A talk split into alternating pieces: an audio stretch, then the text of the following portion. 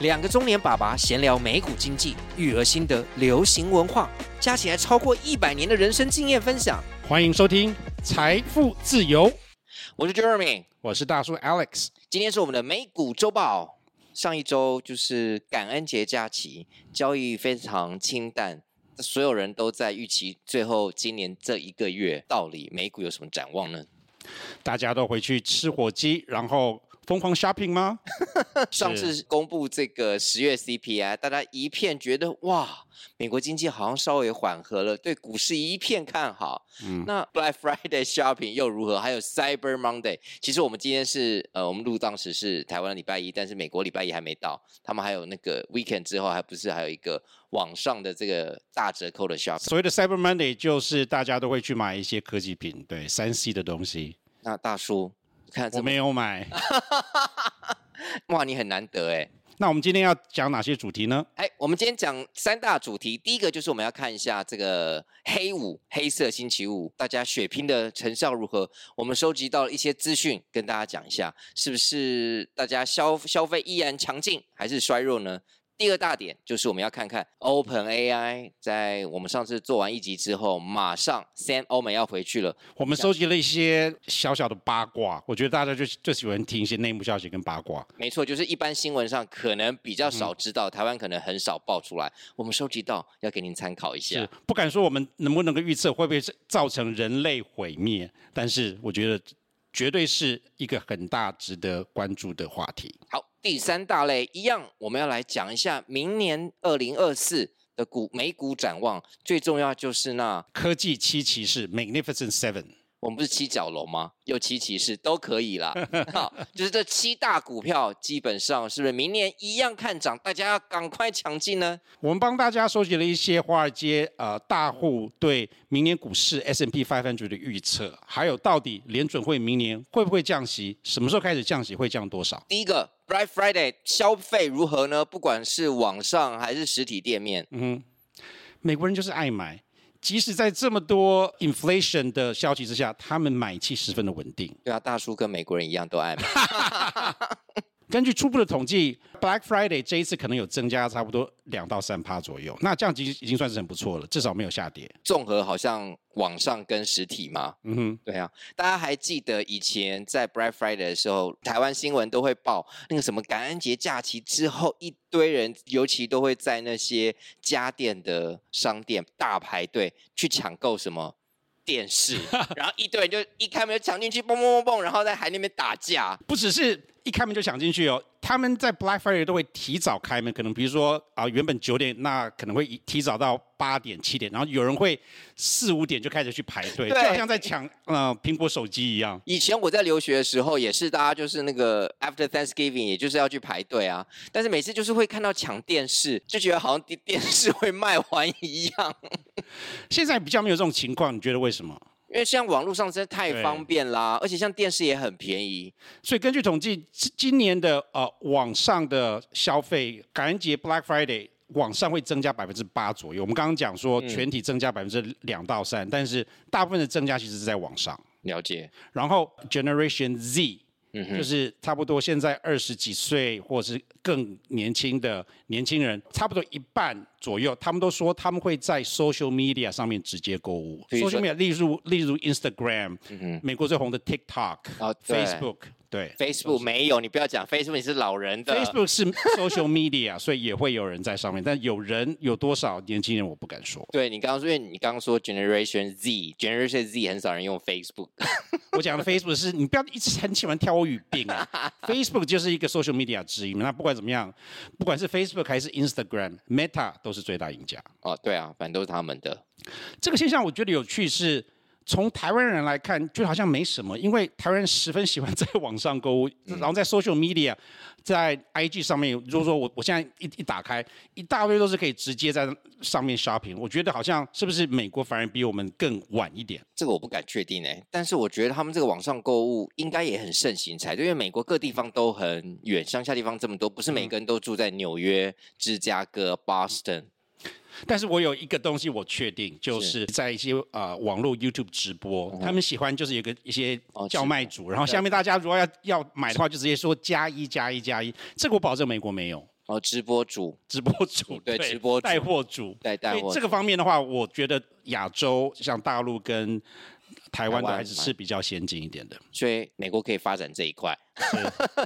所以 social media shopping，他们叫做 social shopping，社交血拼，嗯、是最近还蛮夯的一个话题。嗯哼，那他们今年在这个 Black Friday 这个叫 social shopping，social shopping。那好像也成长蛮多的吧？成长很多，对，比去年量比，我们看我们的资料综合，大家都有成长差不多。线上的消费有增加百分之八左右。这只是线上的消费，那我相信 social shopping 就所谓的社交软体上面应该比会更多，比八更多很多。想见今年的黑五，应该他们的消费力道应该是还蛮强劲的。到时候数字出来又会大家怎么看呢？我很好奇，嗯、是很好奇。最近有一个比较大的新闻，就是亚马逊宣布他们在跟啊这些 social media，尤其是 Meta。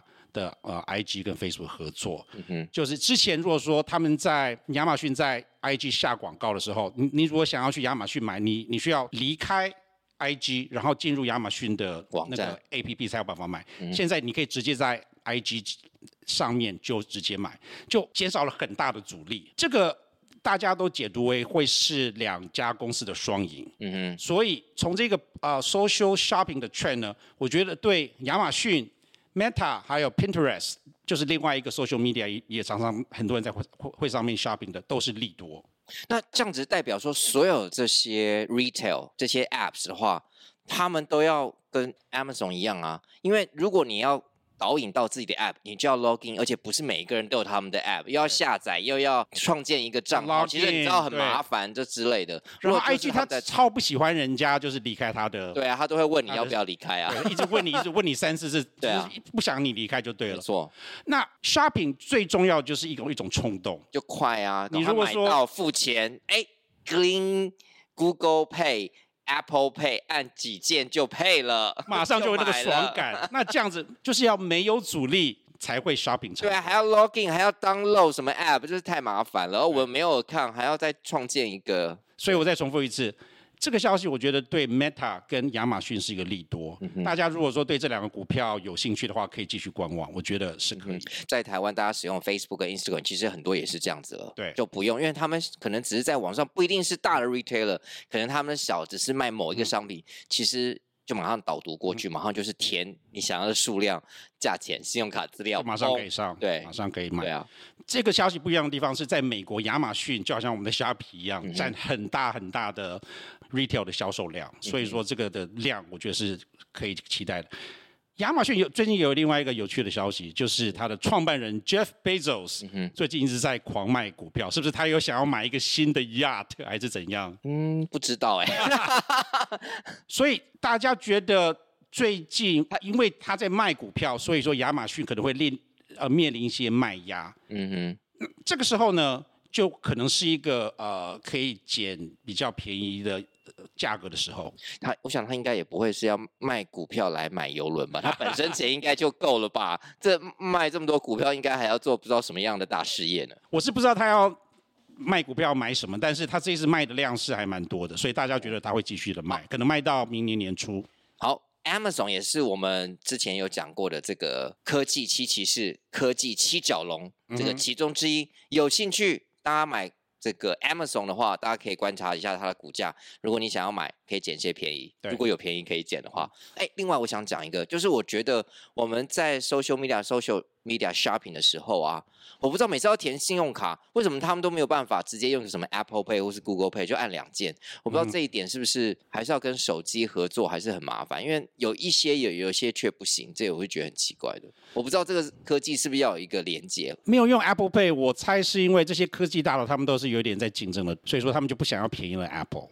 那也有 Google Pay 啊，Google Pay 怎么样？我我比较没有用过，但是 Apple Pay 它是有 tie in 它自己的信用卡之类的。OK，Google Pay 呃，嗯，我不太确定。好，我只是很好奇，因为我觉得这样会更快，就是按两键，不要再输入信用卡。你知道输入信用卡要输入很多资讯，所以这些科技大头 Mark Zuckerberg，还有 Google，还有 Apple，你们就合作吧，不要在那里像小家子气在吵架。那你们都会赢的，对，大家都赢，好不好？对，没错。好，接下来。我们要来讲一下这个 Open AI update。嗯，我想上周在这个 Thanksgiving 之前吧，反正就已经确定 Sam Altman 要回去了，耶、他终于获胜了，把其他四位阿呆董事都都赶走了，踢掉了，他可以创建他自己想要的董事成员了。如果没有听我们上一集这些小八卦的话，大家可以看一下《好梦行》第十集有讲那个四位阿呆董事的。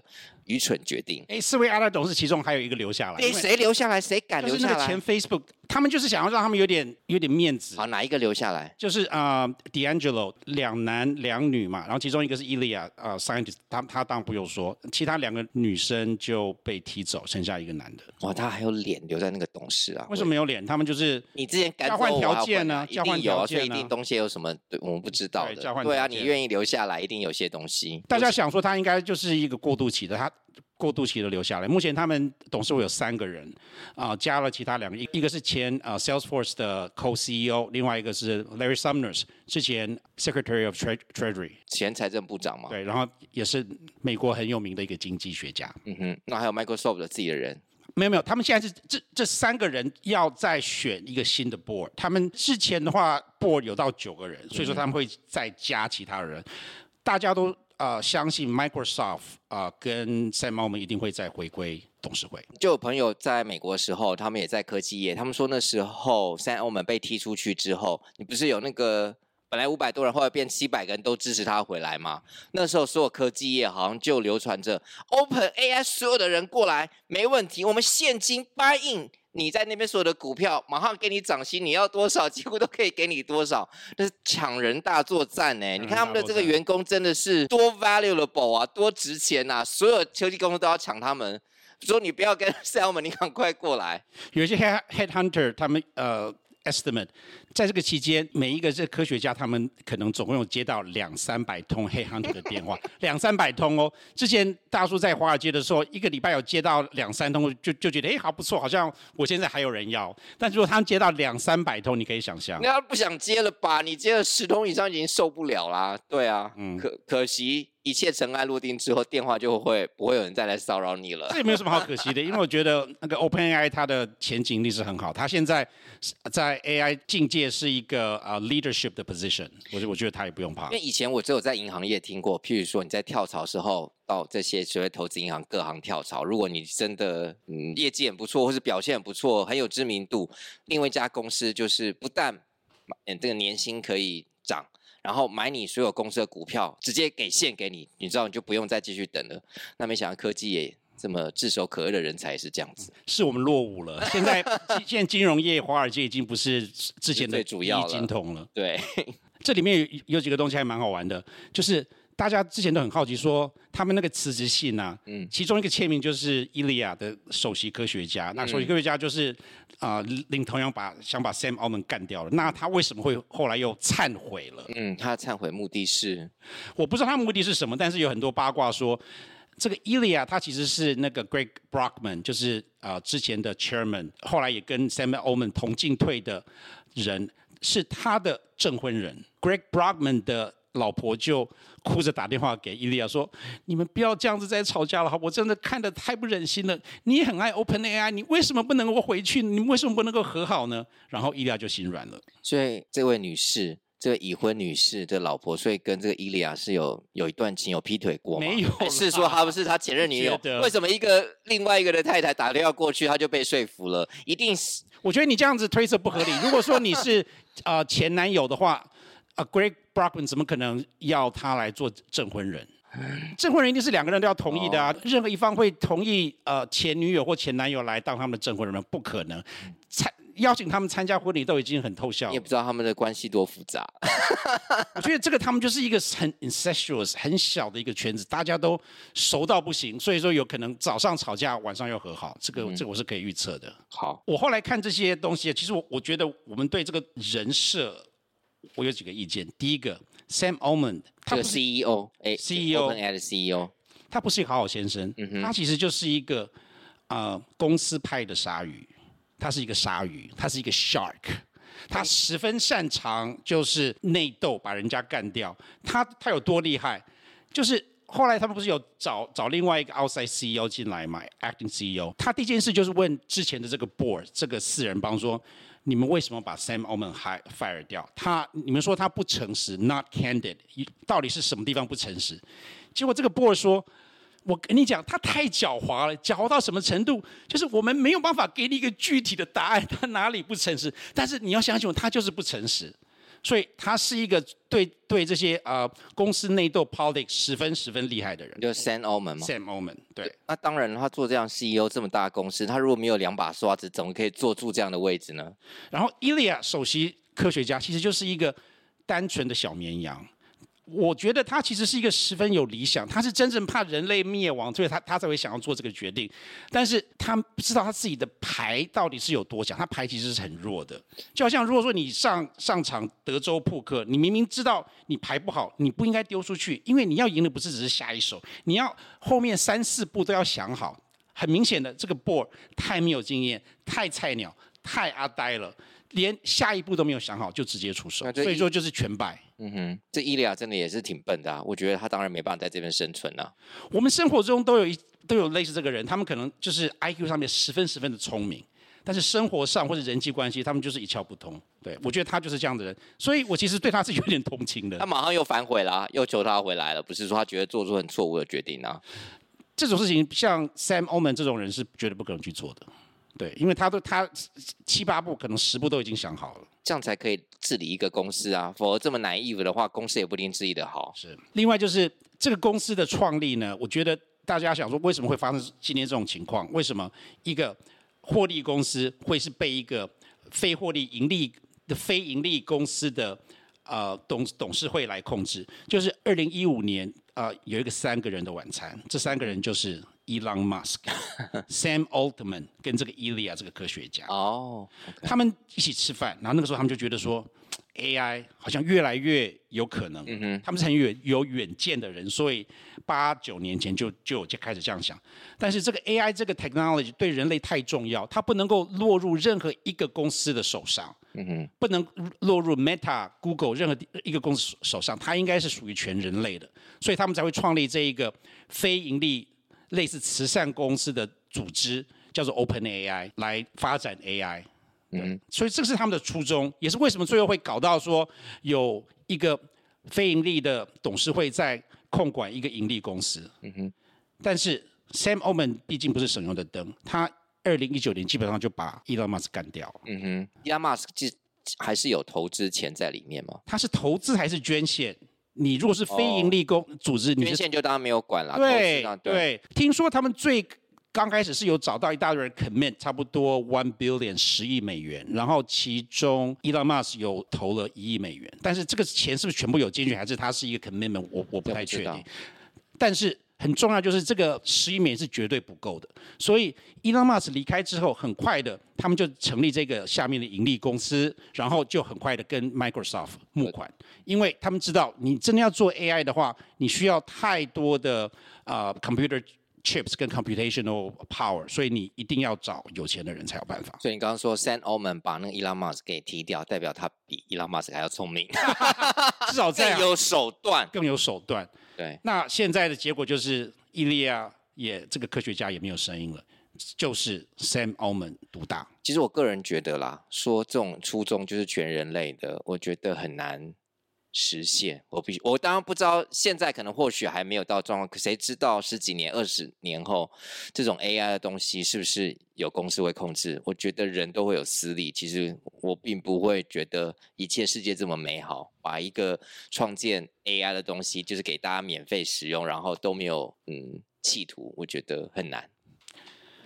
现在如果要有一个就是对社会公利比较。有有效的控制的话，唯一的可能性就是政府要介入。如果政府没有介入，最终就是几个大公司手上控制，这是毫无疑问的。嗯哼，对，我觉得很难。对，这个让我觉得有是不是有点像《Terminator Two》的剧情，就是 呃一个很戏剧化的事情发生，然后导致最后人人类灭亡，然后他们需要从未来再回来救他，再回来救他之类的。就是以前的电影或影集，现在都可以成真了。那所以这个 AI 的事件，OpenAI 的事件对整个 AI 的呃发展有什么样的影响？我觉得短期之间是没有什么太大的影响。嗯、哼我的呃判断是，短期呃 Microsoft 已经创新高。嗯哼。那这个方面的话，大叔自己是不会在这个点再继续追加，但是 Microsoft 前景一定一定是看好。嗯哼。但这也不表示说 Meta、Amazon、Google 就完全没有希望，他们也还是会持续投资，所以。呃，受益的还是那些晶片呃厂商厂商。NVIDIA 前阵子有破五百块的新高，嗯、但是又回归到四百八十块左右，嗯、主要是因为中国中国他们的那个要卖给中国，就是比较不是那么 powerful 的 chip，要延到明年。嗯哼。但是我觉得大家可以趁这个机会，如果说还是看好它的前景的话，可以把它当传家宝，然后就是做 NVIDIA 辉达，对，还是可以买，还是可以买。你刚刚讲了那么多要发展 AI，你少一个人。Apple 吗？特斯拉，马斯克。伊拉马上次我们才说他有新的这个 AI 出来，很有个性的。Grok 就是一个 Baby Boomer 大叔，会讲大叔冷笑话的，的 AI。Grok G R O K 对，G。大家这个朋友们或者是有听众观众们，你们有用过这个他的 AI 吗？如果有，可以分享给我们一下。对。呃，其实这个这个时候呢，大叔本来想要 upgrade 到呃 ChatGPT 四点零，就是需要付费的。那那付费其实不贵，呃，只要一个月，好像现在还是不，我不知道是不是还是二十块美金。嗯哼。但是现在他因为太多人登记，他们现在已经暂缓暂缓大家登记。你登记了吗？那不能登记啊，现在不能登记，不能登记了。不能登记。哇，那它涨价了。通常不让大家在没有，他们要涨价，他们要涨价，甚至有不能登记，因为他的他们有黑五折扣。没有没有，他们。黑，Black Friday 折扣通常都有。他们的 server 那个伺候机哦受不了，受不了了，因为太多人想要登录了。哦，如果它在涨价，我就觉得以后 AI 你说要给全人类这种，他现在理想 很难。他现在不靠，也不想，也不怕，就是他们现在不不想要赚钱，他们想要就是扩大他们的 market share，他们扩大影响力。哦，的都是。他们，他目的现在不是要获利，他们希望全世界都在用它，然后就是别人就死掉就好。好，OK，好，我们第三大主题，科技七骑士，科技七角龙，Magnificent Seven。来，先跟大家复习一下，科技七角龙、七骑士是哪七骑士呢？Apple、Amazon、Google、Meta、Microsoft、特斯拉，还有 NVIDIA。然后刚刚讲 Google 就是 Alphabet，对，没错，Alphabet，就这七只股票。那这个月上涨还蛮多了。然后大家现在在预期，就是明年好像这 S M P 五百也要靠它来拉抬不少，甚至会比他们说这七只股票的涨幅，甚至会比其他四百九十三只股票的还要涨得多，七只就可以称霸。嗯、那有或没有的股票，这个朋友们，你们要来听听看，就是到底要不要现在再买进或再加码呢？大叔自己的看法是从一个 valuation 的角度来讲的话。这七只股票里面，我会比较看好 Google 跟 Meta，他们的 PE 就是本益比都只有差不多二十到二十二左右。OK，然后他们的成长在啊明年也是有双位数。嗯哼，在这个情况之下，我觉得他们两个是比较值得投资的。另外，像 Microsoft，它的本益比有超好像三十左右。嗯哼，亚马逊都一直很高，NVIDIA 跟 Tesla 就不用讲了。嗯哼，苹果呢，呃是可以看那。它毕竟已经那么大了，然后手机的买气，我觉得这几年都没有什么太令人惊喜的地方。现在大家都觉得说它是主要是靠那些 service，像大叔自己就有订阅那个 Apple One，它我会持于观望的角度，但是它的股票也涨了不少，所以呃，我觉得硬要摆的话，我可能会把它摆在第三位。我觉得它的 Siri 很烂哎，它的 AI C，它的 AI 就 Siri 吧。还不是说它要再创立一个？我觉得它 Siri 真的很烂，我不知道大家用什么呢？到底用这个 Siri 就是就很不灵敏，就是会生、啊、就就会生气。你跟他个 Hi Siri 嘛，然后就是问什么答不出来什么，反正我也不知道美国人现在我算了，我中文就算了，英文我不知道大家使用这个 Siri 到底有多少。现在不管 Siri、OK Google 还是 Alexa，都是属于窄的 AI，就是呃、uh, Narrow AI，他们就是。很笨就对了，你一定要讲的很精准，他们才有办法回答你。这个跟 OpenAI 想要 develop 的有灵性的 AGI（Artificial General Intelligence） 差别十分的大。嗯哼，哎，讲到 OpenAI，是不是他上次我们看报道，他有一个新的默默秘密的 team？哦，对哦，我们刚刚忘了讲，有人在说这一次会有。这个政变，就是因为他们内部有一个 team 叫做 Q Star，嗯哼，听起来是不是有点像《星际大战》里面什么的死亡星星球一样？它这个 AI 啊、呃，进步到大家感觉上已经有点惊讶，就是可能所谓的比人类聪明，可以取代人类，指日可待。对，就像所以就就一群工程师一起写了一封信给之前发起政变的董事会，嗯哼，才让他们觉得有警觉，想要、嗯、想要发发起这个政变。那这个董事会不知道有这个 team 吗？知道，但是他可能不知道说他们的研究到了什么程度。嗯嗯哼，对，这种都可能在秘密进行。很多人好像即使里面人，不若你不是在那个 team，他们其实也不是很了解。听说，嗯、我觉得最 AGI 就是这种有灵性的 AI 最可怕的地方就是他们会自己，他们可以自己一直学习，一直学习、嗯，就跟电影上演的一样。当他变得很聪明的时候，你已经不知道他已经很聪明了。然后你叫他，他若骗你，搞不好你也不知道。他们说现在 Q Star 的那个聪明程度已经跟国小生差不多了。OK，国小生其实很厉害耶。你想想看，就是比如说四五年级的学学生，他们的学习力，他们可以举一反三，其实是很。还有五六年级，五六年级对，就国小生哎，搞不好现在都到高中了，很可怕。到高中其实就已经很厉害了。这个真的是我我我我觉得无法预期的。而且谁知道会不会这一两年，未未来一两年、两三年进步很快的东西？是有时候蹦一下一个新的东西出来，哇！他们因为这种电脑东西嘛，不是说你还要制成还要花时间。我们应该他们每年都有内部有一个就是呃下注的比赛，就是大家在预预测说要多少年以后 AI 会有灵性，然后最近一两年他们大家都。都觉得是十五年以内，哎，十五年以内，大叔那时候还活着，天哪！反正你也快差不多了。哎，灵性的定义是怎么样？就是可以就像电影上或电视上那样子，很自然的跟你交谈，然后也知道你说什么。它其实有五大定义，那这个大叔也不是很很懂。啊，但基本上他就是有灵性，就是说它可以像人类一样的举一反三，它可以有创造力。嗯、你简单的例子哈，就如果说他看到个咖啡杯或或者一咖啡，他可以就是自己去找出怎么去泡咖啡的方式。哦，他可以自己去自我学习，然后他可以从错误当中呃做改进修正，对，像是一个人的感觉了，人的感觉了，对，就不是 Hey Siri，你可以帮我什么吗？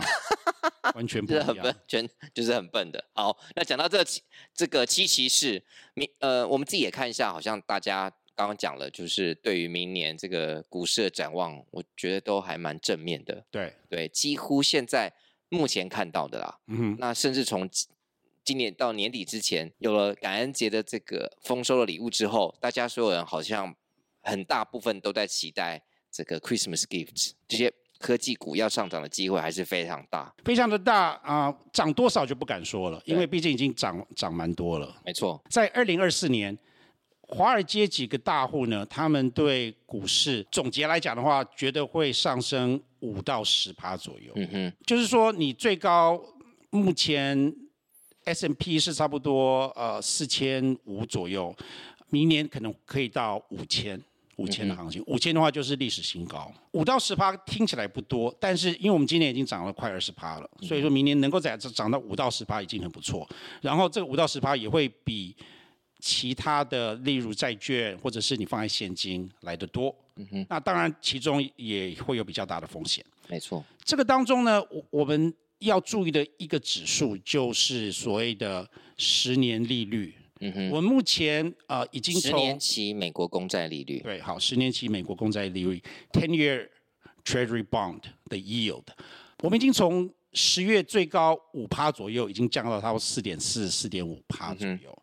嗯。你说上个礼拜有稍微上升一点？上礼拜五。的感恩节之后只有交易半天，交易也都很清清淡啊。通常感恩节之后，虽然交易半天，虽然有，但是这个交易量很少。那十年期确实是上涨了差不多五个 BP，五个 BP 就是百分之零点零五，到了差不多四点四七左右。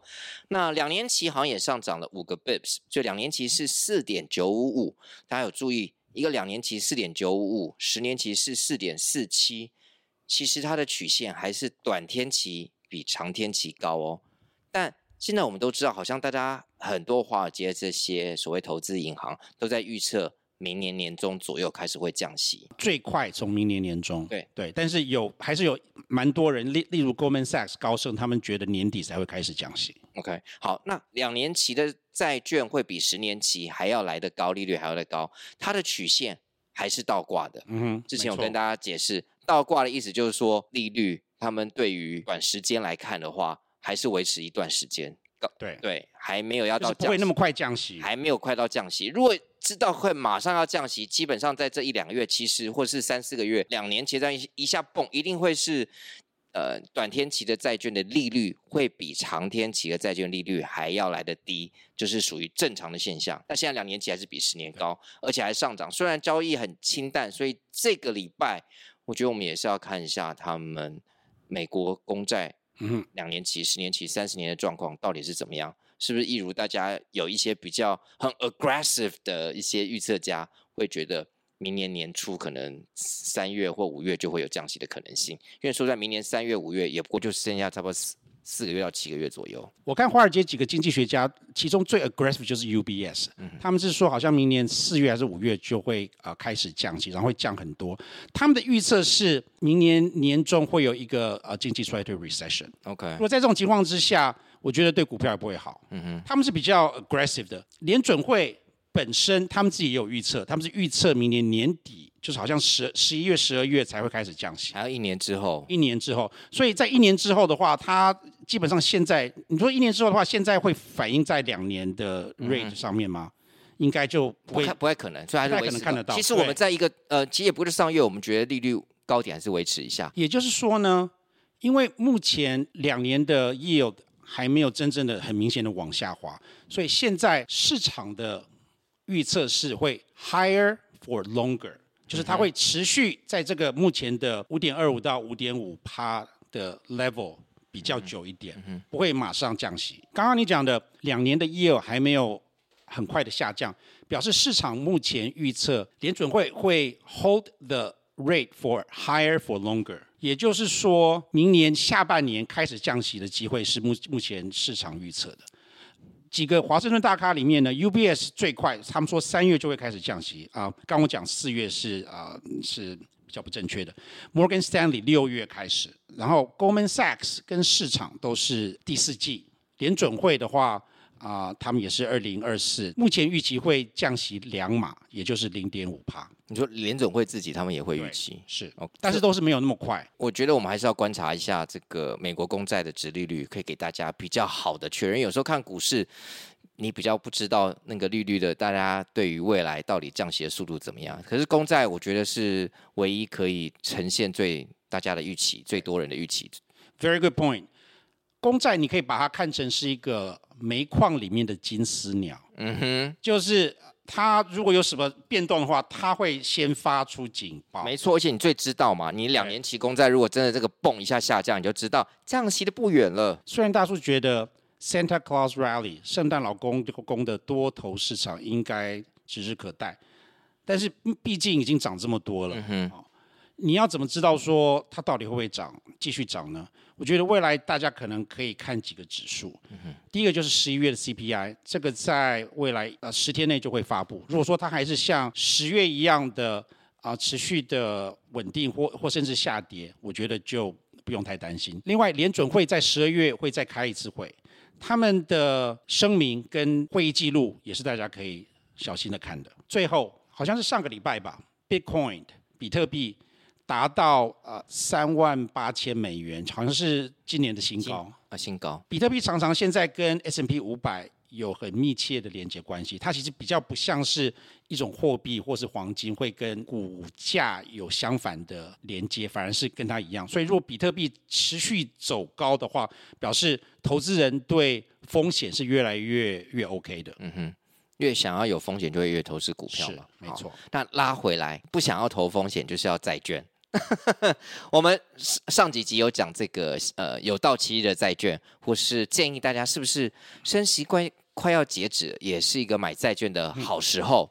嗯、那当然你可以买债券型基金，你可以去买真正的公债、公司债。那那时候我们也很建议大家买 ETF。对，对没错。那现在的话，我也给大家可以参考，因为现在好像感觉利率也还是会维持一段时间，对，而且短天期又比长天期高，所以如果你真的还是想要再看一些这些债券型的 ETF 比较大的，那这边先跟大家讲一些 Ticker，譬如说，呃，有一个 iShares，就是你只要有可以 trade 美国。股票账户的，你可以看一下买一个 iShares 的 US Treasury Bond ETF，它的这个 Ticker 是 GOVT，它就是买一年到三十年的债券，它都可以买。反正美国政府出来一年到三十年都算是债券，它它它都可以买，就是比较综合性的。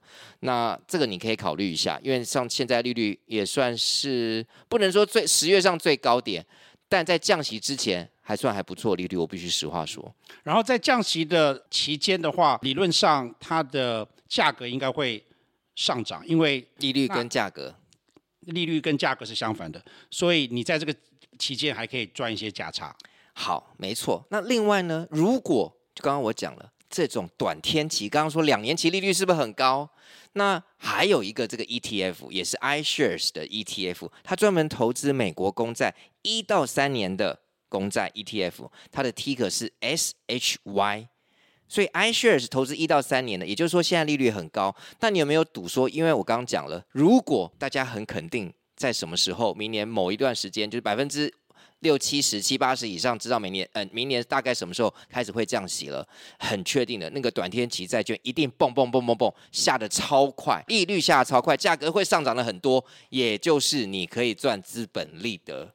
他那个资本利得也可能会赚好几趴，五趴十趴，但现在利率也是不错，所以你要 trade 这个 ETF 就是像是一个股票一样，所以你有点想要投资跟投机的话，你也可以考虑一下，是不是可以说你如果说现在的利利率是四四点五趴或是四趴好了，然后假设明年年底会升息啊，会会降息，那如果你投资一年的话，你至少可以 guarantee 你可以赚这个四趴，如果说它啊价格上上涨。五趴，那你可能就是你就就就赚到九趴了。那这个九趴就跟目前啊大咖们 S&P five five hundred 股票的是差不多。你说价格上涨五趴嘛？对对，但一般价格上涨五趴，有时候还要再细算，就以利率来看，也就是利率会下跌，价格会上涨了。没错啊，但是你你你之前的那个 four percent 已经 lock in 了。对啊，就是有有基本的利率，已经已经有基本。所以这两个 ETF 也是我们今天介绍给大家，一个是 GOVT 的 ETF iShares 买美国公债一到三十年，一个是 SHY 买美国公债一到三年。这两个 ETF 可以供大家参考。那这个都是买美国公债，那我觉得信用上面应该不用太过担心。我说过，如果美国公债如果倒了付不出来，我觉得全世界都是不管买什么东西都有问题了。那个就是真的世界末日，不用 AI 也有世界末日。对，没错，你美金也不保值了。是，好，那下个礼拜呃是会是十二月，大叔会公布十呃大叔十一月我的 portfolio 到底表现的如何，我又做了做了哪些改变。我另外会啊、想出一些我目前在观望的股票跟大家分享，然后我用哪些主要的数字来做研究。好，那跟大家说一下，呃，每一周的美股周报，我们目前就预定到礼拜三，嗯、早上会跟大家一大早就会给大家收听。那除了会有一些即时的消息，美股特报，那我们就会按照不定时的时候发出。我们觉得新闻很大，还有很值得。要分享给大家的消息。好，这就是我们这一周美股周报。希望大家有什么意见都提供给我们。嗯、呃，追踪我们的 podcast。呃，如果你觉得好听，也分享给你们朋友。我们需要更多人来收听哦。那我们就下次再见。Cheers，拜拜。